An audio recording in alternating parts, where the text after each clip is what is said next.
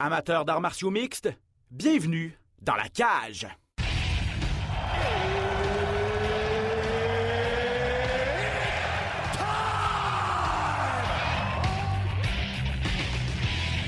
Introducing first. Benoît Baudouin, RDS Info à Las Vegas. And now introducing his opponent. C'est terminé! Victoire de Patrick Côté! Merci beaucoup tout le monde au Québec.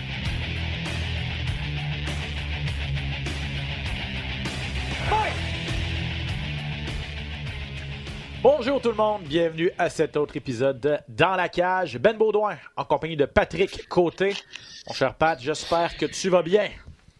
Ça va très bien, toi, Ben. Ça va très bien également. Grosse émission euh, pour vous cette semaine. On a pris une petite euh, journée de congé la semaine dernière. Euh, on n'était pas très inspiré, on va vous le dire, par le gala qui s'en venait entre Jack Hermanson et, et Sean Strickland. Euh, la finale nous inspirait, mais la sous-carte euh, un peu moins. Donc on s'est dit, prenons une semaine de congé et revenons en force en prévision de l'UFC 271 qui va avoir lieu ce samedi en direct de Houston. Bien sûr, Israël Adesanya contre Robert Whittaker. Championnat des poids moyens en jeu. On va mettre la table donc pour ce gros gala au courant de l'émission. On va revenir sur ce qui s'est passé cette fin de semaine parce que, bon, pas des gros noms nécessairement, Pat, mais quand même eu des belles performances, des histoires à souligner. Et bien sûr, cette sixième victoire de Sean Strickland aussi. Et euh, invité à la toute fin de l'émission, en fait, euh, dans environ 45 minutes, je vous dirais, euh, Michael Dufort. On a appris cette semaine qu'il allait participer à la série Challenger de la Professional Fighters League. Qu'est-ce qu'il en est? Qui va affronter? C'est comment, comment ça fonctionne? Quand ça va se passer? Tous les détails avec Mick qui va se joindre à nous un petit peu plus tard dans l'émission. OK, Pat. euh, Sean Strickland contre Jack Hermanson cette fin de semaine. Strickland a offert une leçon de boxe de jab à Jack Hermanson pour devenir vraiment un joueur important à 185 livres. C'est sa sixième victoire consécutive. Euh, deux choses.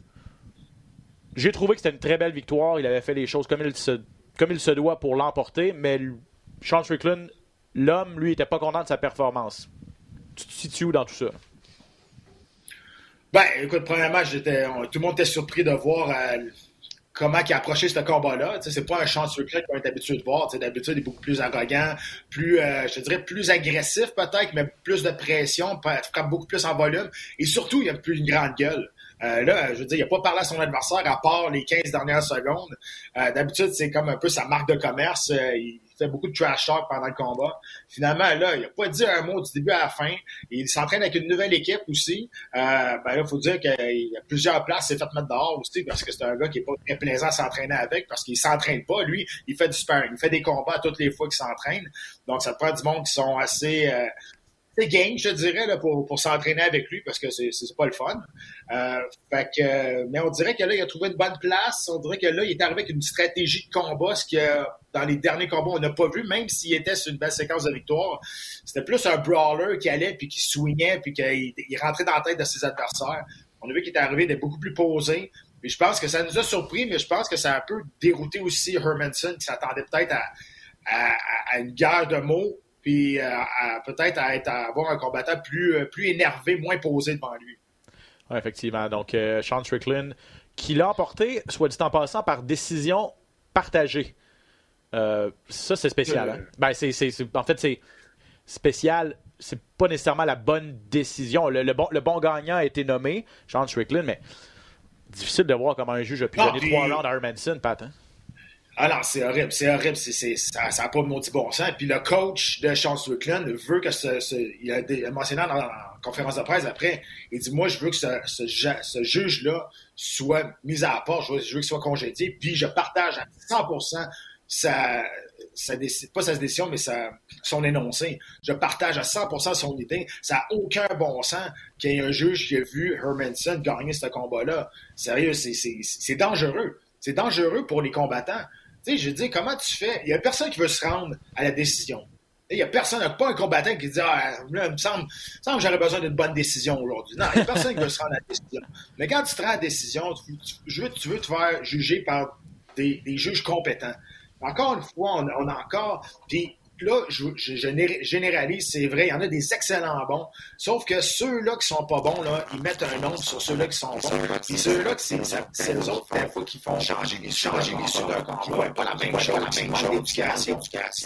Je trouve ça je, vais t'arrêter. Je pense que c'est tes écouteurs qui. euh, je sais pas si t'entends, mais euh, est-ce que tes écouteurs sont bien branchés? Parce que le micro semblait faire un petit peu de bruit. Donc. euh, Parle-moi donc deux secondes. Oui. Un, deux, deux, deux. Ouais, ça a l'air très bon, ça a l'air très bon. Mais bon, je suis d'accord avec toi. Euh, En passant, le nom de ce juge, Sal D'Amato, c'est un gars qu'on voit souvent, très, très, très souvent, surtout au Nevada, à Las Vegas. Euh, il est juge pour de nombreux combats. Et je lisais, en fait, il y a, il y a- il y a- il y a un site spécialisé qui a fait un peu son, son portrait où essaie d'analyser ses décisions parce qu'il a aussi trouvé que ça n'avait pas nécessairement de bon sens- de bon sens. Je pense pas qu'il va se faire mettre dehors là, parce que, je veux dire, il y en a des. Il y en a qui ont des pires feuilles de route que lui qui sont encore euh, qui, qui sont encore juges présentement. Mais euh, il n'était pas souvent le juge. Saldamoto n'est pas souvent le juge dissident lorsqu'il y a des, des, euh, des décisions partagées. Donc, mauvaise soirée au bureau peut-être. Euh, difficile à expliquer, mais bon, Ah, mais- peut-être peut-être donnons la chance au coureur. Mais... Ouais, mais Ben, tu peux avoir une mauvaise journée au bureau quand t'es combattant, mais pas quand juge. T'as la- t'as- t'as la- l'avenir de des combattants dans tes mains. Puis quand tu regardes ça, ça n'a aucun bon sens. Il y a un juge qui a donné 4 rounds à 1. Les, je pense que les deux autres juges ont donné 4 rounds à 1 à, Strickland. Puis l'autre donne le combat à Hermanson. Je veux dire, il était où? Il regardait où le combat? Ça n'a aucun bon sens. Puis, ça, joue ça joue sur, le. Souvent, c'est pas la bonne décision qui est donnée. Ça joue sur le portefeuille des combattants. Ça joue sur un avancement dans le classement. Là, la bonne décision a été nommée parce que Strickland, c'est lui qui fallait qu'il gagne puis il a gagné. Mais à un moment donné, là, c'est- Tu veux te faire juger par du monde qui sont compétents. Puis encore là, tu t'en vas même si tu as dominé le combat puis tout le monde l'a vu. Encore là, tu as un doute de savoir si le juge a vu la même chose que les autres. Ouais, exactement. Donc, euh, sixième défaite, euh, sixième victoire donc pour euh, Sean Strickland.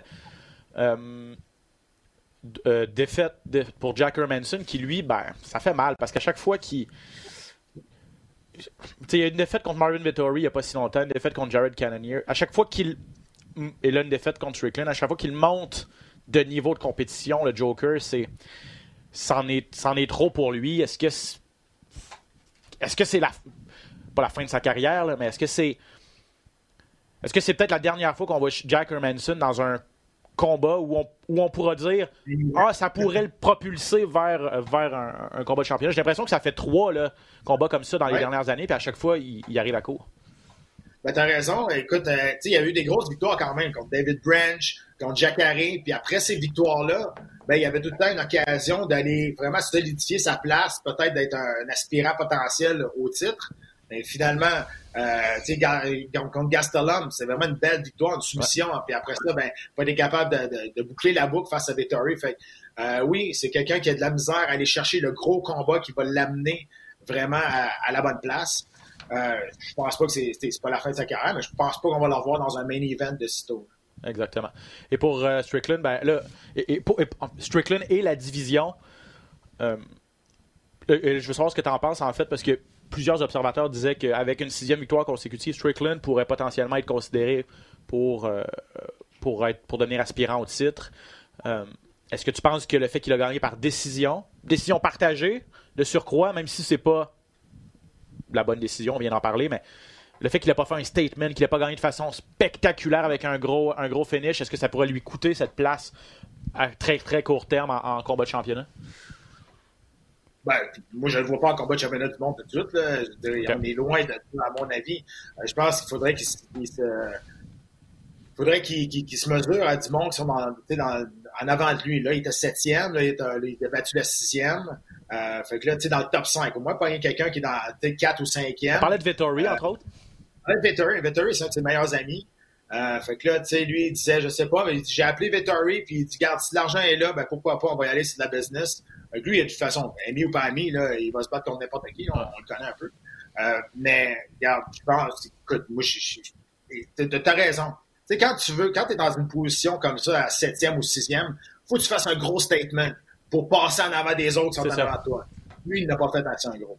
Exactement. Donc, euh, à suivre, et là, ça va être intéressant parce que le titre est en jeu. Donc, cette fin de semaine, il y a également Brunson et Cannonier qui sont classés 3 et 4 qui vont s'affronter également sur la carte principale de l'UFC 271. Donc, ça, ça ressemble pas mal plus à un combat éliminatoire que, que celui qu'on a vu cette fin de semaine. Donc, grosse victoire pour euh, Sean Strickland. Il faut parler, pas de cette contre-performance de Marc-André Barrio. On l'a reçu au podcast il y a quelques semaines. Il était en confiance.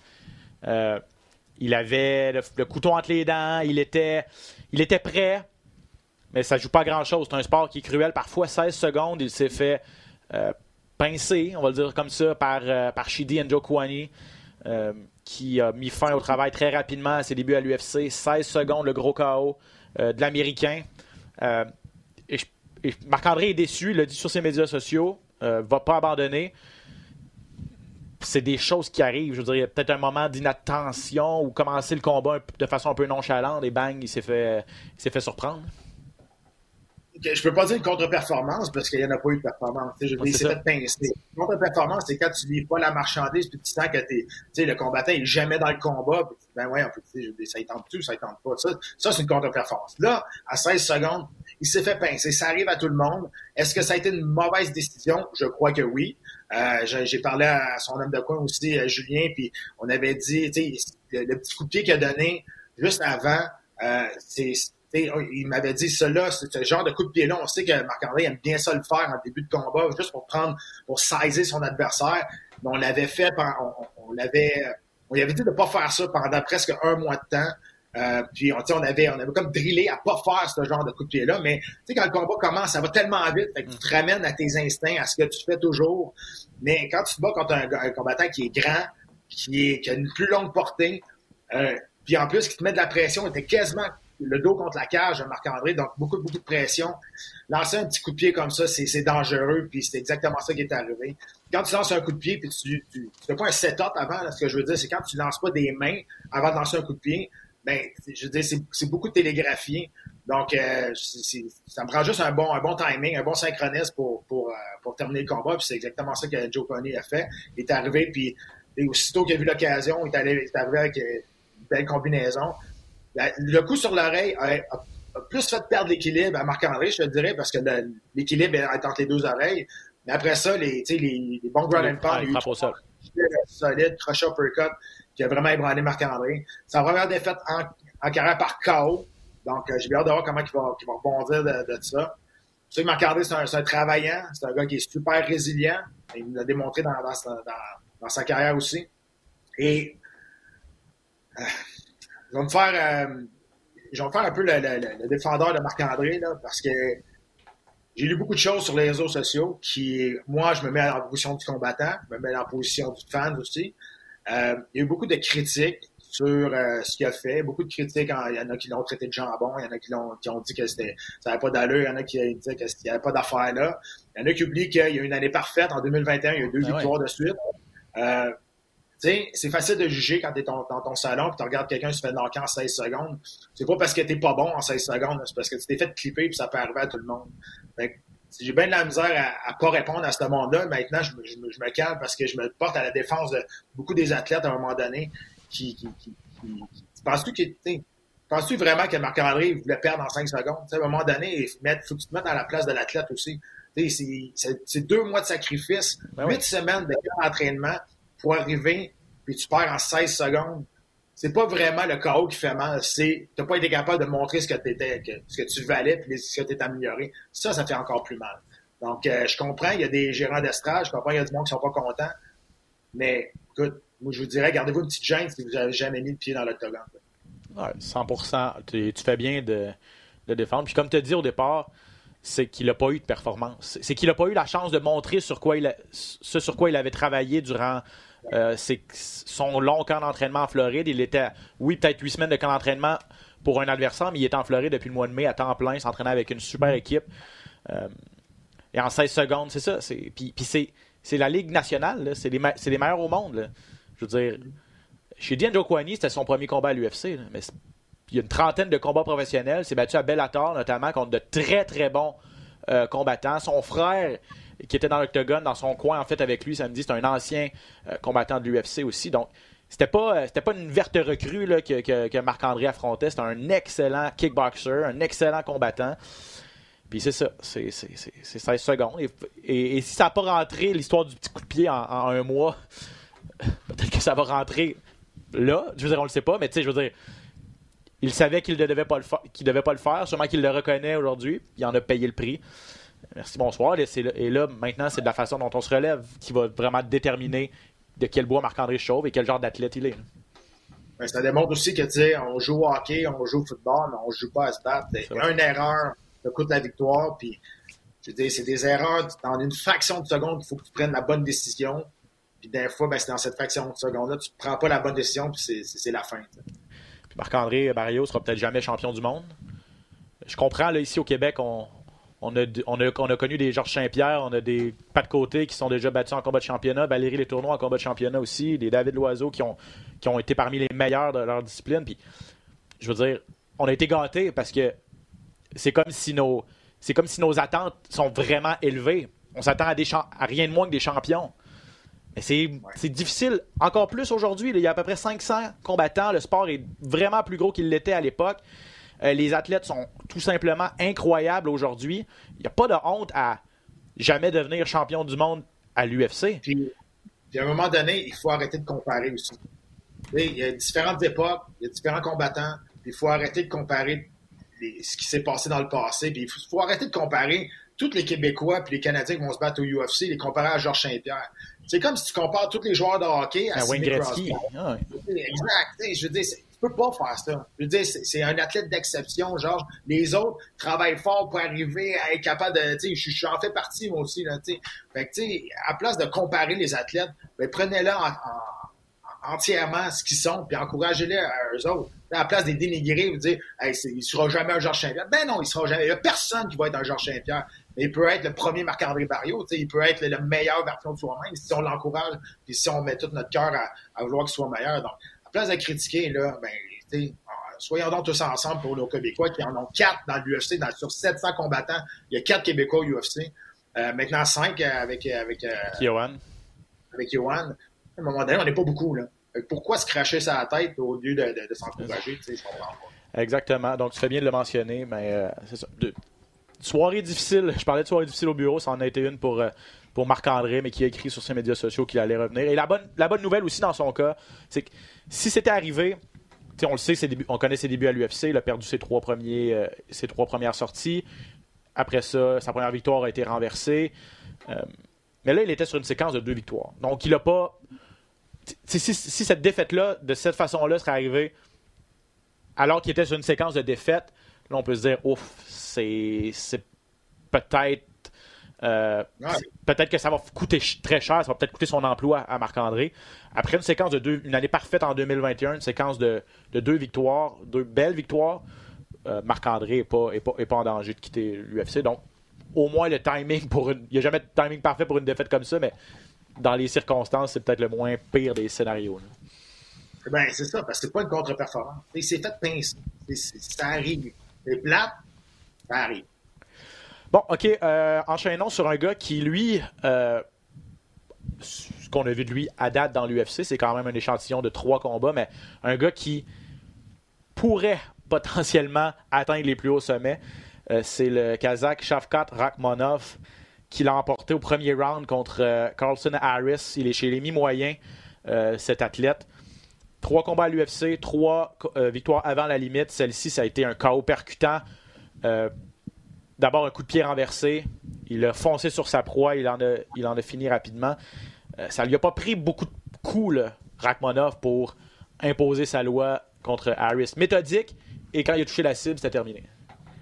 Un gars qui est super posé, qui est difficile à lire aussi quand tu bats contre lui. Il est très, très froid, il est très calme. Donc, même s'il fait des feintes, il ne mord pas aux feintes. Puis c'est un gars qui est. Je pense, là, je pense qu'il est rendu à 15-0. Là, puis Ouais. 15 il a fini tous ses adversaires avant la limite. Euh, c'est un gars qui a l'air super timide. Mais en entrevue après le combat, il a quand même lancé un défi à Michel Pereira. Donc, euh, je, je trouve ça, je comprends pas le, le- je sais pas, je comprends pas c'est quoi le, le, le, le- le challenge envoyé à Michel Pereira, mais écoute, ça pourrait être intéressant. Tu sais, Michel Pereira, il est tellement flamboyant, il court un petit peu partout. Euh, il est dur à suivre comme pace. Donc, euh, un gars qui il est calme comme, euh, comme, euh, Rachmanov. Rachmanov, exact. ça pourrait être intéressant avec style. Mais oui, c'est un gars qui est, ultra dangereux puis qui est tellement en confiance. Je pense que c'est ça qui fait son calme aussi. Il est tellement en confiance qu'il prend son temps, il prend son temps. Puis je pense que le premier 45 secondes, il n'a même pas lancé un coup. Il attendait, il attendait, il lisait son adversaire. Ce qui fait que lui, si tu lances pas un, si ton adversaire lance pas un coup, c'est dur de, le lire en début de combat. Fait euh, ouais, je, suis d'accord avec toi. C'est quelqu'un qui pourrait devenir, euh, je sais pas une grande vedette, là, mais qui pourrait, euh, qui, qui pourrait monter les échanges très rapidement. Ouais, parce que côté charisme, on repassera. Ben là, je veux dire, il y a le temps de, de il y a le temps de s'améliorer à ce niveau-là, peut-être. Ça n'a pas l'air, à première vue, ça n'a pas l'air d'être dans son, euh, dans son, dans son style, d'être très charismatique, mais euh, le fait qu'il ne parle pas l'anglais non plus, euh, c'est parfois difficile. Quoi qu'il y a beaucoup de Brésiliens qui parlent simplement portugais qui réussissent à attirer leur épingle du jeu, donc peut-être que le Kazakh sera en mesure de le faire également. Mais au niveau qualité physique et qualité athlétique et qualité de combattant, il a le, il a, c'est la totale. donc un nom à surveiller, Shafkat Rachmanov. Euh, un mot sur Julian Erosa contre Steven Peterson. Peterson qui avait raté la pesée. Ça lui a coûté très cher, Pat. Parce que ce combat-là était le combat de la soirée. Donc, il n'a pas pu toucher son bonus de 50 000 et il a dû donner en plus 30% de sa bourse à, Julian Erosa. Peut-être pas parler nécessairement du fait qu'il a manqué le poids, mais au moins les deux gars ont donné tout un show. C'était de loin le meilleur combat de la soirée. Oui, puis je suis content parce qu'on a donné 50 000 à Aerosa. Ce qu'on n'a déjà pas fait dans le passé, ça avait un peu outré tout le monde. Moi, euh, premier concerné, je ben, vous êtes supposé le donner quand même à 50 000. Pourquoi vous le gardez? Là? Je veux dire, les gars, ils, se battent, là, tu sais, puis, fait que, euh, avant, à un moment donné, il y avait le combat de la soirée, c'est 50 000 à chaque bar, fait qu'il donne 100 000 en tout pour le combat, puis il avait donné juste 50 000 aux gagnants. Euh, parce que l'autre, justement, n'avait pas fait le poids, mais j'étais là, tout le monde, pourquoi vous ne donnez pas juste le 100 000 au gars qui l'a fait, le poids? c'est ça qu'ils ont fait, 100, 000 de plus dans le compte à Aerosa. Puis ça, je trouve ça, je trouve ça bien. Il a fait le sacrifice de faire le poids, lui. On donnait un bon show, il a fait un bon spectacle. Ah Tant mieux. Exactement. Non, tu fais bien de le mentionner. Euh, rapidement, parce qu'on va parler euh, de l'UFC 271 avant de recevoir euh, Michael Dufort, comme je vous le disais. Il y avait quatre Canadiens en tout. On a parlé de Marc-André Barrio, mais les trois autres sur la carte l'ont emporté. Malcolm Garden contre Dennis Bondar, qui a subi une blessure, une vilaine blessure à un coude. Hakim Dawoudou, grosse performance puis contre Michael Trezano. Puis Alexis Davis, la, la vétérane, contre Julia Stoliarenko. Un mot sur Dawoudou, c'est celui qui m'a le plus impressionné, Pat, et c'est celui probablement chez les Canadiens euh, qu'on a vu en action qui, qui est le plus près d'un top 15, qui est le qui, connaît vraiment une très belle carrière à l'UFC. Puis cette fin de semaine, c'était une belle, euh, très très belle performance. Victoire encore à la décision toutefois, mais il a dominé. Oui, il a donné une clinique, puis tu dis qu'il a une belle carrière à l'UFC, mais lui, il dit en entrevue, il dit euh, si j'avais perdu ce combat-là, je prenais ma retraite. Ah il est dur avec lui-même. Euh, puis je pense que tu as raison, pour, pour monter encore plus vite, c'est sûr que ça te prend, ça prend des finishes. C'est ça qui manque à Daoudou. Euh, puis, il, a, il a donné une clinique, je veux dire, vraiment une clinique de Muay Thai à son adversaire, mais il n'a pas fini. C'est tout le temps cette petite affaire-là qui, qui, va y rester. Puis quand tu es un decision fighter, quand ça commence à te coller à la peau, là, c'est dur de négocier des contrats à la hausse, c'est dur d'avoir des combats plus payants, c'est dur d'avoir des combats qui, qui a plus de lumière. C'est peut-être ça le danger qui guette. Un mot sur Sam Alvey, Pat. 7, 7 euh, en fait, aucune victoire, 7 défaites, un combat nul à ses 8 dernières sorties. Il a encore perdu par, euh, euh, par soumission, en fait, contre Brendan Allen cette fin de semaine. Il a dit qu'il n'allait pas accrocher ses gants. Sam Alvey. Oui, c'est correct, mais où est-ce qu'il va se battre? On ne sait pas. Je le monde il, faisait bien des jokes en voulant dire OK, là, finalement, L'UFC va lui donner un contrat de quatre combats. c'était comme un running gag. Là, Un running gag parce que là, ça en est rendu un. C'est plate, mais ça en est rendu un. Sam Alvey ne mérite pas d'être un, un ne mérite pas d'être un running gag, mais ça en est rendu un à cause justement de ce que tu viens de le dire. Puis je sais pas, je sais pas c'est quoi la, la qu'il y a derrière ça. Pourquoi qu'on le garde encore après huit combats sans victoire. Là, je sais pas ce qui va arriver dans, dans, le futur demain ou dans, dans, le prochain mois ou whatever. Mais il y a quelque chose qu'on ne sait pas, parce que ça n'a pas de bon sens. Fait que, euh, on verra bien ce qui va arriver. Euh, donnons le crédit quand même à Brandon Allen, le jeune combattant américain. Belle victoire pour lui, retrouve le chemin de la victoire. Et, et, à la défense de, de, de il devait affronter Yann Heinisch au départ. Ça a été remplacé par Phil Oz, qui n'a pas pu combattre non plus. Donc, à la dernière minute, c'était Brandon Allen. Allen est peut-être le meilleur de ces trois-là. Puis lui, Alvé, peu importe c'était qui, il disait oui. Donc, pour l'excuser, en partie peut-être, mais ça n'empêche, incapable d'aller chercher une victoire depuis quoi, 4 ans maintenant, presque. Smiling Sam. OK, on va passer, Pat, au moins les 15-20 prochaines minutes à parler de l'UFC 271. Euh, gros, gros événement télé à la carte cette fin de semaine. De un, quand Israël Adesanya se bat, c'est toujours un événement. Va tenter de défendre sa ceinture pour la quatrième fois consécutive. Penses-tu que Robert Whittaker peut solutionner?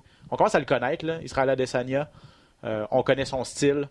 On sait qu'il est très agile. Euh, est-ce que Robert Whittaker a les outils pour solutionner euh, Izzy Adesanya ou c'est simplement que, le Néo-Zélandais est, trop fort, trop, trop bon? Oui, très très bon, euh, ça c'est sûr. je pense qu'on l'a vu comment il était battable quand il s'est battu contre Bovic. Même qu'il a dit qu'il n'avait jamais été en danger, puis que c'était Bovic avait été plus en danger parce qu'il avait sonné. C'est vrai, mais il a quand même perdu le combat. à cause justement qu'il s'est fait amener au sol, s'est fait contrôler par pas un si grand lutteur que ça, on va se dire, euh, C'est juste qu'il a eu un bon timing à un moment donné, une couple de fois. Euh, ça dépend toujours comment, comment Whittaker va approcher ce combat-là. Il a dit qu'à son dernier combat, il avait approché le combat avec un manque d'humilité, euh, qui se pensait déjà plus gros que, le combat, qui avait déjà peut-être pensé à l'après à Adesanya, que c'était juste un feu de paille. Puis finalement, il s'est fait pincer, puis il s'est fait knocker, puis il a perdu son titre. Euh, c'était chez lui en c'était chez lui en Australie c'était le, c'était le gros euh, c'était la grosse rivalité Nouvelle-Zélande Australie. C'était en Australie devant des milliers de fans de, de, Robert Whittaker aussi. Donc peut-être cette pression là qui rentre en ligne de compte. Ouais peut-être. Euh, écoute on, verra comment qui va qui va arriver. Est-ce que est-ce qu'il va présenter quelque chose de vraiment nouveau? C'est peut-être ça la, clé. Il faut qu'il arrive avec quelque chose qu'Adesanya ne s'attend pas ou qu'est-ce qu'il n'a pas vu dans, le premier round. Adesanya a dit ben, il va arriver avec quoi? Il a-tu appris des nouveaux mouvements? Il a-tu appris à voler? Je veux dire, il dit c'est le même combattant, il va arriver exactement la même affaire de ce qu'il a dit. C'est ce qu'Adesanya a mentionné. j'ai un peu l'impression qu'il a raison. J'ai un peu l'impression qu'il a raison. Il va falloir que Whittaker arrive avec des nouvelles euh, je sais pas, des, des, des, nouvelles techniques ou des, euh, une nouvelle approche ou une nouvelle euh, une, nouvelle stratégie. Un nouveau plan de match. Je, suis en train de regarder. Euh, je veux jeter un coup d'œil aux statistiques de Robert Whittaker parce que tu l'as dit, le, la façon peut-être de battre Israël Adesanya, c'est de, de, lutter, de l'amener au sol. Plus facile à dire qu'à faire. C'est sûr que ce gars-là, c'est le champion, sa spécialité, c'est le combat debout, c'est le kickboxing.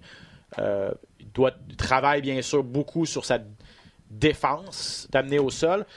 Mais Robert Whittaker, euh, contre Calvin Gastelum à sa dernière sortie, 4 amenés au sol quand même, euh, n'est pas reconnu comme. Corrige-moi si je me trompe. Il est un correct lutteur, mais il n'est pas reconnu à 185 livres contre un bon lutteur. Donc, je veux dire, si, ça devient un, combat de boxe ou un combat de kickboxing, euh, c'est difficile de, de, penser que Whittaker peut, peut gagner. Ouais, mais regarde, t'as raison. Euh, mais il faut falloir qu'il trouve une façon parce que euh, c'est un gars qui est très droit. C'est un gars qui est plus un style de, karaté aussi. Il est, il est, très droit, toujours sa pointe des pieds. Il a une très bonne jambe arrière qui cache très bien suite à ses frappes, à part d'un angle qui n'est pas commune. Oui, euh, Adesanya, ça? Non, euh, Whittaker. Whittaker Il a très, très bonne jambe arrière. Ouais. C'est un gars qui, a, qui, qui c'est un peu un point fighter avec les bras, avec les mains aussi. Mais c'est pour, Adesanya, c'est un peu plus facile à lire pour faire de la contre-attaque. Donc là-dessus, il faut voir qu'il s'ajuste, parce que quand il part, c'est un peu télégraphié, justement, à cause que ses, coups sont poussés. Non pas, c'est pas comme de la boxe traditionnelle. C'est des coups poussés qui vont vers l'avant pour finir avec une jambe. Donc, avec les mains, c'est plus facile à lire au niveau de la contre-attaque pour Adesanya. C'est un peu comme ça qu'il a pensé euh, au premier combat. Ouais, c'est ça. La dernière fois, c'était à l'UFC 243 et c'est exactement ça. Et Adesanya voulait un peu dévisser la tête. Aussi. Euh, Whitaker voulait un peu dévisser la tête à Adesanya aussi. Euh, ce, qui, lui a probablement coûté le combat parce que c'est une grosse droite télégraphiée et on connaît le mouvement, la défense d'Adesanya et le mouvement de sa tête, c'est une de ses forces aussi. Donc, facilement recule, évite, le, évite la grosse main droite et il va d'un coup en contre-attaque qui a, qui a sonné le glas de, Robert Whittaker. Euh, non, je regarde, je regarde les stats de. Whitaker n'a pas, pas beaucoup de KO à ses dernières sorties. Euh, son dernier KO, ça remonte à 2017 avec un coup de pied contre Jacare Salsa. Sinon, ses dernières victoires, ça a été des décisions. Euh, et il n'a pas réussi beaucoup d'amener au sol et pas beaucoup de contrôle là, dans, au sol dans ses, dans victoires. comme tu as dit, un point fighter. il a gagné vraiment avec, euh, au point avec, avec son volume de coups et, sa précision lors des dernières sorties. Mais contre Israël Adesanya, qui est un gars qui peut te faire manquer beaucoup et te faire payer cher quand tu manques. Euh, ça va vraiment être intéressant de voir, euh, voir ce que ça peut donner. Et pour euh, bon, Whitaker, trois victoires de suite. Easy, une seule défaite en carrière, c'était à l'UFC, c'était à 205 livres contre Jan Boaovic, comme on l'a mentionné. Donc, la table est mise pour une revanche entre Robert Whitaker et, Israël Adesanya. Whitaker qui va tenter de récupérer la ceinture que Easy lui avait volée en 2019. Je veux parler tout de suite de Cannonier contre Bronson dans la même catégorie de poids parce que, évidemment, c'est peut-être le prochain adversaire du champion. Qui, la personne qui sera championne euh, samedi soir devrait affronter potentiellement d'ici quelques semaines ou quelques mois le, gagnant de ce duel entre Cannonier et Bronson. Hein? Euh, oui, dépendamment si Whitaker gagne ou perd. Je pense que si Whitaker gagne, on pourrait peut-être faire une trilogie. Une trilogie, oui, t'as raison. Euh, peut-être, mais assurément, c'est un combat éliminatoire pour la prochaine aspirant, ça, c'est sans aucun doute. Euh, Jared Cannonier, écoute, depuis qu'il est, est redescendu à 185 livres, il a vraiment une très belle carrière, ça va super bien. J'ai bien hâte de voir ce, combat-là. Ça dépend toujours de quel Derek Bronson qui va se présenter. Bronson, il a eu des, performances inégales souvent dans sa carrière s'il arrive vraiment euh, comme on, comme on l'attend puis comme, comme, on le connaît dans, à sa meilleure forme, ça risque d'être tout un combat. Euh, Cannonier, depuis qu'il est chez les moyens, 4 victoires, une défaite. Avant ça, il était chez les lourds et chez les mi-lourds. c'est quand même fou de penser que ce gars-là se battait il n'y a pas si longtemps chez les poids lourds. 3 euh, et 4 à l'UFC dans ces deux catégories de, poids-là supérieures. Et depuis qu'il est descendu à 185 livres, 4 et 1. Sa seule défaite, c'est contre Whitaker, en fait, si, euh, si mon souvenir est bon. Et pour euh, euh, Derek Bronson, 5 victoires consécutives. Sa dernière défaite, c'était contre Adesanya aussi. C'était pas en combat de championnat. Et on dit de Bronson que depuis ses terres en blond, en fait, il est invaincu. Donc, le blanc de Bronson. Le, blanc de Bronson. mais à quel, genre de, à quel genre de duel tu t'attends Deux gars assez solides également debout? Bronson, peut-être un meilleur lutteur? Oui, absolument. Que Bronson va vouloir euh, closer à distance, comme on dit, là, puis euh, vouloir lutter son adversaire, de mettre, euh, le mettre sur le dos. Euh, a quand même des bonnes mains, quand même rapide, une bonne boxe, de la puissance.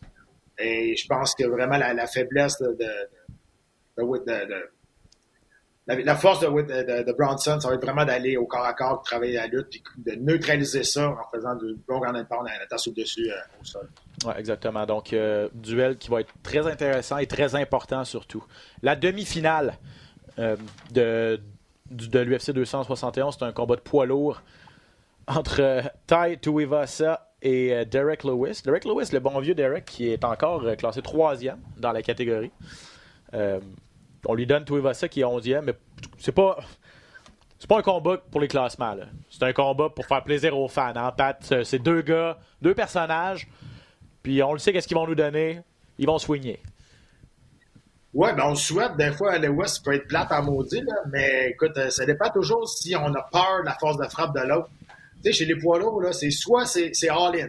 Soit on y va, soit on y va pas. C'est jamais dans le milieu. Fait que soit on tourne en rond, puis on voit une fois de temps en temps, puis on a peur de la force de, force de frappe de l'autre, ou soit on y va ligne, puis les deux, on dit, regarde, le premier qui va toucher, ben il va tomber. C'est pas mal ça qui se passe tout le temps quasiment les poids lourds. Mais si on a la deuxième option, écoute, on verra pas tard dans ce combat-là, d'après moi. Non, exactement. Euh, Tite Wivasa, qui vient d'Australie, reconnu pour ses showy, donc, euh, s'il l'emporte, souvent, elle prend une bonne bière euh, dans son, soulier ou dans le soulier de quelqu'un. Mais Derek, Derek, Lewis qui a dit impossible que moi je fasse ça. Euh, mes, mes, pieds sentent trop mauvais. Et puis les deux gars, là, je me rappelle plus, je pense que c'est je pense que c'est Vassa qui a dit quelque chose comme J'étais un peu chaud d'ail quand j'ai accepté le combat contre Derek Lewis. Peut-être que je l'aurais pas fait. si j'avais si j'avais eu toutes mes facultés, j'aurais peut-être pas dit oui ou quelque chose comme ça. Euh, ça vous donne une idée là, un peu des, des personnages. Lewis, il est encore dans, dans, dans, les, dans le top. Là, c'est ça. Euh, il doit va ça. Ça le fait grimper dans les classements assez, assez vite. Là. Ah, s'il l'emporte, c'est ça. Comme je disais, Derek Lewis qui est troisième. Donc, euh, donc c'est ça. Si Tite ça peut, peut aller euh, causer la surprise et battre Derek Lewis, euh, ça serait extrêmement payant pour, pour sa carrière, ça c'est sûr. Il y, a il y avait 15 combats de prévus. Je pense qu'il y en a un qui est tombé. On est rendu à 14. Dans les autres, rapidement, Pat, dans les, dans les autres. Oui, c'est ça, pour nous. C'est long, 15 combats. 15 combats, c'est beaucoup. C'est beaucoup à préparer aussi. C'est beaucoup à, à, décrire. Ça fait, des longues, ça fait des longues soirées de travail. Euh, Bobby Green contre Nasrat Akparas. Bobby Green qui revient d'une victoire euh, assez convaincante contre, euh, contre Alaya Quinta. Ça n'avait pas duré super longtemps. C'était en novembre à, New York. Nasrat Akparas, on le connaît, protégé du, du Tristar. Lui a perdu à sa dernière sortie contre contre Dan O'Kerr. Mais c'est intéressant. Nasrat, euh, c'est gang-père, gang-père depuis, euh, depuis quelques temps. Ouais. Ben, tu sais, c'est un gros défi à son dernier combat. Là, ouais, euh, vraiment. Dan O'Kerr, on a vu qu'il n'est peut-être pas rendu à ce niveau-là. Il s'est fait, fait brasser, puis on a vu que ça n'avait pas été trop compliqué pour Dan O'Kerr. Fait c'est ça. quand tu reviens d'une quasiment d'une volée. c'est quand tu reviens de là, ça dépend toujours comment tu l'as pris, comment es, mentalement tu as été capable de t'en relever de ça. Donc, un autre bon défi pour euh, le protéger du gymnase Tristar à Montréal. Match Nell contre Alex Perez. Euh, Perez est quatrième chez les mouches, Match Nell est neuvième. Donc, ça, ça va être un duel important pour, euh, pour la catégorie. dernier, fin de la carrière de Roxanne Modafferi, Pat. Et on lui a on lui a pas fait de cadeau, je trouve, pour sa, dernière sortie, la pauvre. À l'affronte Casey O'Neill, qui est invaincu. 8 victoires, aucune défaite, mais qui est peut-être considéré comme le plus bel espoir à 125 livres, euh, ou un des plus beaux espoirs à 125 livres chez les, les femmes. En tout cas. L'affaire, c'est que c'est vraiment dur de se battre contre Moda Ferry. Elle est comme tout croche, elle est comme elle est bien bizarre, cette femme-là. honnêtement, là, puis, puis même Julia Peña, elle l'a dit, elle, je la connais depuis longtemps, elle dit, je pense que de toute ma vie, je vais jamais rencontrer un être humain aussi unique que cette fille-là. On la voit en entrevue, on la voit en conférence de presse, on la voit dans le combat. C'est une weirdo sympathique. C'est vraiment, là, c'est vraiment, vraiment étrange. Mais, écoute, euh, elle est très bonne en lutte, elle est très bonne au sol aussi. Elle a un combat debout assez déficient. Je ne sais même pas si elle voit son adversaire. Tu sais, des grosses lunettes, hein?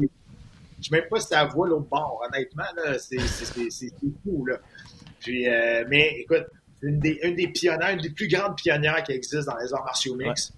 Et elle, a, elle a le respect de tout le monde euh, chez, chez, les femmes. Ça, c'est sûr et certain. Sans contredire, une des plus, des, plus respectées puis une des plus aimées dans, dans les arts martiaux mix chez les femmes. 46e combat pro euh, pour Roxanne Modafferi qui met un terme donc à sa carrière à l'UFC 271. Et rapidement, Alexander Hernandez contre Renato Moicano, ça c'est un duel intéressant chez les légers. Mais en, une minute, Pat, euh, deux gars, j'ai l'impression qu'ils ont, perdu un peu des plumes. Mais là, c'est pas un mauvais jeu de mots parce que Moicano, ça veut dire moineau, là, mais c'est deux gars qui, il n'y a pas si longtemps, étaient considérés comme des aspirants au titre. Moicano a 145 livres, puis Hernandez, on, l'avait, on lui avait donné des gros combats, on le voyait gros là, à l'UFC, puis ça, on, peut, on peut monter vite dans, ce, dans cette, euh, dans, à l'UFC ou dans ce sport-là, mais on peut descendre vite aussi. pour Hernandez, c'est arrivé, il avait battu Benel Darius à son premier combat. C'est, il est parti sur un hype. Puis là, quand on l'a mis face à Cowboy Cerrone, le hype a dégonflé pas à peu près, parce que Cerrone l'avait pris personnel. Il dit, ah ouais, vous voulez monter ce jeune-là face à moi? il avait, ça n'avait pas été facile pour Hernandez. Non, c'est ça. Il faut faire attention. Fait que, je pense que c'est un, bon combat pour voir ce que les deux gars sont rentrés dans leur carrière. Exactement. OK, Pat. Euh, donc, c'est la table est mise pour euh, l'UFC 271. Soyez des nôtres pour euh, les combats préliminaires, bien sûr, à RDS 2 à 20h. Et ça se poursuit à la télé à la carte dès 22h. On a la chance d'accueillir un invité euh, pour euh, terminer cet épisode de Dans la cage. On retrouve tout de suite Michael Dufort. Est-ce que tu m'entends, Mick? Je t'entends super bien. Comment ça va, les boys? Ça va très bien. Merci d'être là, euh, Mick.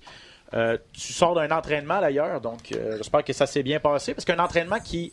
je ne sais pas si tu as commencé officiellement ton camp d'entraînement, mais il faut parler de la grosse nouvelle qui est sortie au cours des derniers jours. Tu vas avoir la chance de, de tailler une place à la Professional Fighters League, mais c'est dans une nouvelle, un nouveau concept. euh, qui s'appelle la série Challenger. C'est le 18 mars, hein? Euh, donc tu vas te battre pour essayer d'impressionner un panel de juges pour obtenir ton euh, billet à la PFL. D'abord, Mick, comment tu as eu vent de cette opportunité-là? Comment on t'a approché? Comment ça s'est passé? En fait, euh, mon agent n'a pas voulu me le dire, mais avant même mon dernier combat au Québec contre. euh, contre euh, Lock? Euh, ouais, Purple Lake, dirais ça. J'avais déjà l'opportunité de. J'avais déjà la chance de, de faire partie du Challenger Series. OK. Puis, mon agent, en gros, il voulait juste pas, juste pas me déconnecter de ce combat-là. Fait qu'il il a dit Inquiète-toi pas, fais ton combat. Fait que là, j'ai fait mon combat. Puis, il m'a dit Prends une semaine. Puis, inquiète-toi pas, j'ai des bonnes nouvelles. Peu importe ce qui se passe. Peu importe. Puis, OK, là, le combat est passé. Une semaine est passée. Puis, il m'a annoncé ça. Puis, je pouvais pas être plus content parce que là, ça va être mon deuxième combat en Floride. Puis là, je m'en vais à Orlando. Je trouve ça fucking nice. Puis, euh, en plein ça, là, j'ai- c'est c'est une méga chance. Là. Je, je vais embarquer dans, justement, faut que je fasse mes preuves dans le Challengers, faut que j'épate euh, un panel de juges. Puis mon style est fait pour ça, fait que c'est parfait. Puis après, après ça, euh, j'espère euh, me tailler une place dans le tournoi. Dans, la saison, en fait. Parle-moi un peu de ton adversaire, euh, puis qu'est-ce que tu as changé de ton dernier combat? Parce que tu étais sorti de là un peu déçu de peut-être de ton approche de combat ou des décisions que tu avais prises dans, dans- le combat. Euh, Parle-moi de ton adversaire un peu, puis comment tu approches ce combat-là?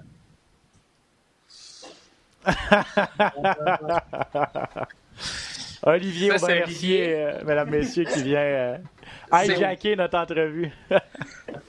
C'est probablement la personne à qui je dois cette chance-là de, de- de combattre pour PFL parce qu'il m'a amené dans ces Ouais. deux camps d'entraînement. euh, ces deux. J'ai fait partie de ces Salut, Ali! Il me doit tout. Je lui dois tout? Il est en train de Ben oui, il m'a permis. Il m'a permis de rencontrer toute l'équipe de PFL. Puis, je sais pas, les Américains ils aiment bien les Canadiens. Puis, on a bien paru. Puis, bref, la question c'était? C'était, parle-moi de ton adversaire de, de 1 et de 2. Au dernier combat, tu es sorti de là, puis tu étais un peu déçu des peut-être des décisions que tu avais prises dans le combat. Qu'est-ce que tu as changé à l'approche du prochain combat? Ouais, mais c'est ça. Euh, à chaque fois que tu perds un combat, tu es tout le temps déçu, mais il y a tellement, il y a tellement à apprendre de défaites. Puis c'est un peu, en fait, c'est vraiment sur quoi on travaille pour le prochain combat, de, de, de, vraiment e- être plus axé sur le plan, sur le plan de, de match, puis stick to it. Puis j'ai vraiment l'impression d'être un grinder. On travaille à, grinder, puis quand ça marche pas, on réessaie, on réessaie, on réessaie. Euh, un peu, un peu le, le style des Russes, des, des, des top élites russes qui sont dans l'UFC aujourd'hui, comme Nurmagomedov, puis, euh, puis euh, Makachev, un peu travailler, travailler, puis fatiguer son adversaire. Puis ça va être le plan. Euh, C'est vraiment ce que j'ai pas assez fait à mon dernier combat pour aller chercher la victoire. Fait qu'on va, on va, comme j'ai dit, stick to the plan, puis être fatigant, là, être dans le visage à Pogo, qui est, qui est quelqu'un qui, qui, qui frappe linéaire, qui lance des gros coups. Mais ce que j'aime, c'est que, contrairement à Pripolek, un peu, c'est justement le, le, le Challenger Series, il faut épater les juges. Fait que le gars, il reculera pas. Pripolek, son style, c'est ça, c'est de reculer, de reculer, Ouais. puis quand j'attaque, lancer un coup, puis continuer à reculer. C'est vraiment du Counter-Strike. Puis j'ai l'impression que ça- le, le- le- le concept de, de l'organisation, de l'événement de PFL, c'est on veut deux gars qui se rentrent dedans. Puis ça, c'est mon style. Donc, je pense vraiment que j'ai le style parfait pour aller chercher euh, cette, euh, cette faveur des juges pour euh, faire partie du, de la saison régulière. Tu vas donc, tu vas affronter euh, Harut Pogosian, c'est un Arménien. Il a une fiche de 9 victoires, 3 défaites. Je suis en train de regarder sa fiche. Comme tu Salut, Ali. Euh, euh, neuf- donc, je disais 9 victoires, 3 défaites, quelques-unes par KO, mais surtout des, surtout des décisions. Donc, euh, hâte de voir qu'est-ce que ça, qu'est-ce que ça peut donner. Euh, est-ce que tu sais si. euh, là, tu vas te battre le 18 mars, il va y avoir 4 combats. Donc, c'est la, soirée des poids légers, Oui. donc 155 livres. Est-ce que tu sais s'il y a un seul gars qui obtient son billet ou il peut en avoir, il peut en avoir plusieurs? T'en as entendu parler, ça ou? Euh, la manière que j'ai entendu parler, c'est je crois que les fans vont avoir la chance de faire monter quelqu'un, puis les juges peuvent sauver quelqu'un ou quelque chose dans le genre. Fait que, tu sais, je pense que je peux avoir une ou deux chances de faire partie de l'aventure. Fait que ça change rien. Mon, mon, mon but reste d'être la personne qui épate tout le monde. Puis j'ai le style assez flamboyant. J'ai le style flamboyant pour faire ça. Puis c'est vraiment l'objectif. Euh, est-ce que est-ce que tu as parlé avec Olivier ou euh, évoqué le fait que si jamais tu obtiens ton billet le 18 mars, vous allez vous retrouver dans la même euh, dans le même tournoi, dans la même saison, potentiel un potentiel affrontement de vous deux? Je sais que c'est loin, mais pas le choix d'évoquer cette possibilité-là, j'imagine. On n'a pas trop parlé, mais la manière qu'Oli approche ça, c'est le, le, fameux film Warrior, guerrier en français, euh, les deux frères qui se battent pour un million de dollars. Puis Oli me parce qu'il arrête pas de poster cette photo-là. Puis je trouvais ça incroyable d'avoir la chance d'affronter Oli en finale du PFL. Euh, ça serait fou, raide. Mais c'est ça, on n'a pas trop parlé. Là. Je pense que je pense qu'ils vont quand même tout faire pour que l'affrontement se fasse pas à moins d'une obligation, donc une finale, ces affaires-là. En tout cas, j'espère. Je pas au goût de on... On traversera le pont quand on sera rendu à Rivière aussi. Là. c'est bien dit ça, mon Ben. Mais c'est ça, comme tu dis, c'est, c'est, vous êtes des professionnels, puis c'est pas du jamais vu, là, je veux dire, euh, mais c'est pas une situation idéale. Puis, tu sais, pour, la petite histoire, euh, l'an dernier, dans la saison, il y avait euh, Nathan Schultz, qui est un Brésilien qui, a, qui, était le double champion de la PFL à 155 livres. Et, dans, et, dans la saison, il y avait aussi son meilleur ami qui s'appelle Rausch Manfio, qui est le parrain de ses, de ses enfants, ou Schultz est le parrain des enfants de Manfio, ou vice-versa. Vraiment deux gars comme ça. Ils se sont pas affrontés finalement, mais s'il avait fallu qu'ils s'affrontent, les gars, les gars avaient dit, tu sais, pour un million. Là. Je veux dire, puis on est de là. Peu, importe qui va gagner le million ou en bout de ligne, on va être content pour l'autre. Puis s'il faut passer par là, ben, c'est un life changer, ce, tournoi-là, avec le montant d'argent qui est en jeu. Donc, ça, peut-être que ça aide un petit peu à relativiser tout ça. Je sais pas ce que tu en penses. Ben oui, je suis très d'accord. Puis, tu sais, les sparring qu'on y va à, qu'on y va à, forte intensité, on en fait. Là, c'est juste que je pense que le, on se connaît tellement que, c'est ça, on se connaît tellement, donc euh, c'est pas le même. J'ai l'impression que c'est pas le même feeling que quand tu te bats contre un adversaire que t'as pas encore testé, que t'as pas encore essayé. On se connaît. Fait, habituellement, je pense, même les revanches, habituellement, les revanches, comme là, il va en avoir une ce week-end, vous en avez parlé, c'est entendu, mais les revanches ont tendance à être moins bonnes que les combats, les, combats euh, les premiers combats. J'ai l'impression que c'est le même style un peu qui se passe quand on est tellement habitué de se faire ensemble. Les deux, on se connaît. ça fait des combats moins intéressants, mais bon, regarde. Euh, si ça l'a arrivé, ça va arriver. Là. On va ça. laisser ça entre les mains du destin, puis du PFL, puis leur équipe. Dans le cas, Samouraï, à cause des mesures sanitaires, tu avais juste, juste une personne dans ton coin. Est-ce que, est-ce que ça t'a dérangé? Ça t'a-tu dérangé quelque chose dans, dans l'approche du combat, dans le coaching du combat? Puis là, en Floride, qui tu vas amener avec toi? Euh, en Floride, euh, je pense que je vais amener Olivier, euh, Nathan, Nathan Roy, puis Richard.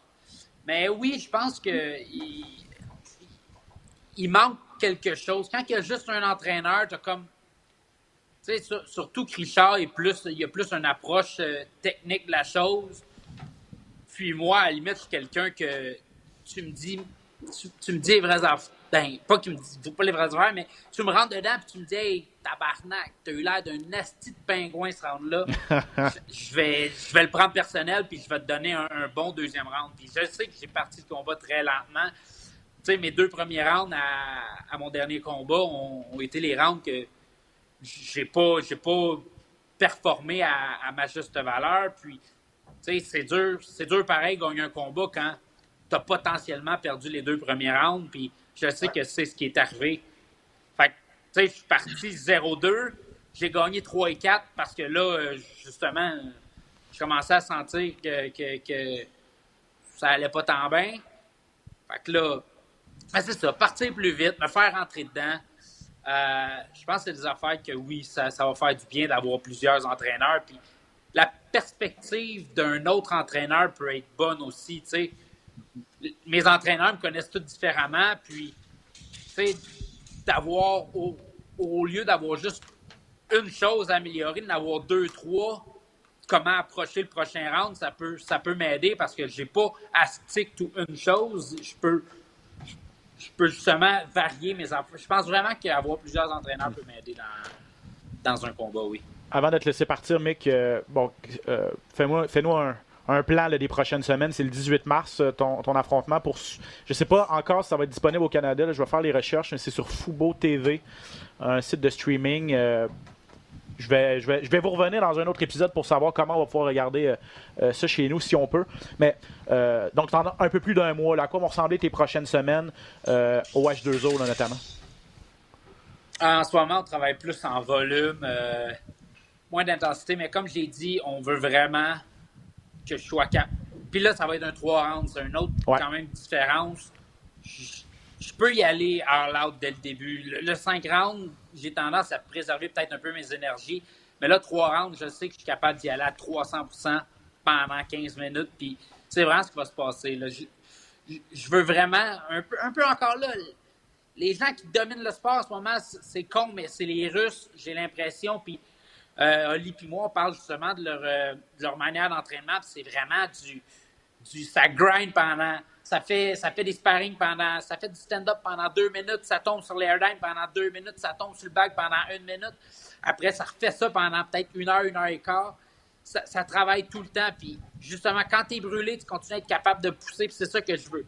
Je veux, malgré que je le sente que je sois brûlé, je veux que ma tête soit capable de dire Ouais, mais à l'entraînement, tu l'as vu, tu es capable, de, t'es capable de pousser encore à 100% pendant 15 minutes, pendant les, les 10 minutes qui restent à la limite après un round. Je, je veux vraiment que ma tête soit capable de dire à mon corps T'es capable, t'es capable, t'es capable, let's go. En tout cas, Mick, grosse opportunité qui se présente à toi. On va bien sûr suivre ça. Euh, assurément, on va te souhaiter la meilleure des chances. Michael Dufort, donc 18 mars contre euh, Harut Pogosian à la Challenger Series de PFL. Mick, merci énormément d'avoir été là. Puis euh, bonne fin de, de camp d'entraînement, mon ami. Merci à vous autres, les boys, puis je vous écoute samedi à, à la TV. That's it, Ah, UFC pas. 271. ciao, ciao, Mick. Bye, boys. Euh, Donc, grosse euh, opportunité. Pat, il nous reste quelques minutes. Je veux t'entendre parce qu'il y a un autre Québécois pour qui, qui, a reçu une belle nouvelle. Euh, toi, tu le savais depuis longtemps, là, je sais, mais euh, Johan Lennes, ton protégé, qui, euh, on connaît la date de ses débuts officiellement à l'UFC, 30 avril. C'est contre euh, Gabe Green, un client pas facile. Euh, comment vous. euh, où en est la préparation pour Johan? Comment vous approchez, euh, comment vous approchez ce, gars- gars-là contre un, bagarreur, on va se le dire. Ouais, c'est un bagarreur. C'est un gars qui est, euh, qui est pas très clean dans ses attaques. C'est un gars qui travaille beaucoup en, crochet. Il n'a pas une grosse lutte, euh, qui n'a pas un gros jeu au sol non plus, mais au sol, il est assez flexible. Des fois, il fait des affaires un peu crafty, euh, qu'on, qu'on- peut-être pas qu'on voit pas à tous les jours. Mais tu sais, comme j'ai mentionné en entrevue en parlant de, de, de ce combat-là, euh, ce gars-là, c'est un casse-tête, mais c'est pas un casse-tête de 100 morceaux. C'est un casse-tête peut-être de 25 morceaux. Pour, enfants. Exact. Mais tu sais, c'est- il n'est pas dur à solutionner. Il faut juste, faut juste trouver la façon comment on va arriver dans le combat puis être capable de s'imposer euh, rapidement. C'est ce qu'on est en train de développer euh, avec, euh, avec Johan. Et je pense qu'on a, on a assez d'expérience autour de lui pour bâtir quelque chose de solide puis d'arriver puis de- d'arrêter euh, d'arrêter Green euh, assez, euh, assez rapidement, je pense. Il y a un style qui est très euh, agressif, qui va beaucoup vers l'avant, qui change gaucher, gaucher, droitier, souvent nonchalant, ce qui fait qu'il est facile à synchroniser, il est facile à timer. Puis ses attaques sont faites avec beaucoup de, de- de violence, beaucoup de- d'intensité, mais c'est beaucoup garroché. Donc, euh, si tu rentres dans son combat à lui, tu risques de te faire pincer. Donc, il faut le forcer à se battre comme nous autres on veut. Donc, euh, la préparation est bien entamée. Là, on voit les, les images euh, ce que Johan met sur les réseaux sociaux. Là. Donc, 30 avril, les débuts de- du White Lion à l'UFC. Juste vous dire qu'on a une date pour le deuxième gala de Samouraï également, Pat. Là, malheureusement, c'est dommage pour les fans du Québec parce que Michael Dufort, qui était en finale de Samouraï numéro 1, ne sera vraisemblablement pas sur la carte du 8 avril. Euh, Daniel Lafont, qui est le président de l'organisation, travaille fort pour mettre une carte euh, sur pied. En espérant, tu te rappelles la dernière fois, la grosse histoire, c'était les, jeunes qui, avaient des, espoirs qui ne pouvaient pas faire leur début pro. Tommy Morrison, qu'on attend énormément à faire ses débuts professionnels. Là, finalement, je pense que ses débuts, je pense que c'est là, là c'est très bientôt, là, dans, les prochaines semaines. Euh, finalement, ils ont mis un comité, la régie, c'est un comité sur place, euh, sur pied, je veux dire, pour aller, euh, comment je peux dire ça, comme pour aller... Pour évaluer. Évaluer, c'est ça, les, combattants, voir, comme à la boxe, leur donner un permis de, de combat pour combattants professionnels quand ils sont 0 et 0 en professionnel. Euh, aucun doute que Tommy, euh, Tommy va l'avoir. Je, euh, je, le connais très bien. Fait que ça, c'est un bel espoir. Vraiment, c'est 135 ou 125 livres, je me souviens plus, là, mais c'est un super bel espoir ici qu'on a. C'est un jeune combattant très, très bon un peu partout. il reste à le polir, puis il peut avoir beaucoup de succès. On l'avait déjà eu au podcast il y a quelques années d'ailleurs, Tommy Morrison. Donc, bref, on n'a pas d'idée nécessairement qui, qui sera sur la carte. Là. En tout cas, on n'a pas, on pas tous les noms, mais 8 avril prochain, si ça vous intéresse d'aller voir euh, euh, des arts martiaux mix québécois, Samouraï 2. Euh, un mot en terminant. Dernière nouvelle que j'ai vue cette semaine, on a appris que Camara Ousmane s'était fait opérer à demain. Je ne sais pas si tu as vu ça, les photos qui, ont été mises. Oh, vu ces photos-là. C'était peut-être pas nécessaire. je sais pas. C'est graphique, mais écoute, regarde, c'est la beauté maintenant de, ils sont capables de travailler avec du monde de, les champions du monde, ils se font pas opérer par docteur, euh, docteur Chuan à côté de la rue. Là. Ils s'en vont voir les, meilleurs, puis tu vois que c'est fait propre, tu vois que c'est fait super bien. C'est un ligament de la main. C'est pas, c'est pas grand-chose. C'est quand même une opération, là. mais il reste que je pense, il va, il va, il va s'en sortir euh, quand même assez rapidement. Oui, effectivement. Donc, je sais pas quand est-ce que Camaro Ousmane pourrait être de retour. Euh, il y a un gros combat à 170 livres. Je pense pas que ça a une incidence sur le titre, mais Colby Covington contre euh, Jorge Masvidal à l'UFC 273. En attendant le retour du champion Camaro Ousmane qui est passé sous le bistouri. Mon cher Pat, encore une fois, merci énormément. On se donne rendez-vous samedi, UFC 271. Rendez-vous tout le monde à RDS 2, 20h pour euh, les combats préliminaires. On sera en compagnie de Val, Valérie Letourneau, comme tous les gars là à la télé à la carte. C'est elle qui va te remplacer, j'espère, pour le 30 avril quand tu vas aller avec Johan à, Las Vegas. Hein. On ne sait pas si encore c'est à Las Vegas. Ah, c'est vrai. Pas été euh, écoute, les chances, euh, pas mal 4 euh, chances et demie sur 5 que ça soit là-bas. Mais ça n'a pas été annoncé encore. Je sais que l'UFC veut, veut, commencer à se repromener encore pour les, Fight Night. On verra rentrer. Mais c'est pas un pay-per-view, hein? C'est sur un, sur un Fight Night? Ouais. 30 avril, excellent. Ah, okay. je pense la finale. Oui, la finale, je pense que c'est Cerrone contre Joe Lozon. Oh, ok, oui, les deux pense pas que c'est la finale, mais ce combat-là est annoncé. Je pas, suis pas sûr que c'est la finale, mais c'est un combat qui a été annoncé, cette carte-là. Ouais, je pense que c'est un peu mince pour une finale, même si c'est deux euh, légendes vivantes ou presque. mais euh, Bref, à suivre. Mais euh, Pat, merci, on se voit samedi. Merci à la maison de nous avoir écoutés. Vous savez où nous trouver. Vous pouvez vous abonner au podcast Dans la Cage sur toutes les plateformes. Merci énormément d'être des nôtres, puis on se retrouve pour un autre épisode de Dans la Cage. À bientôt.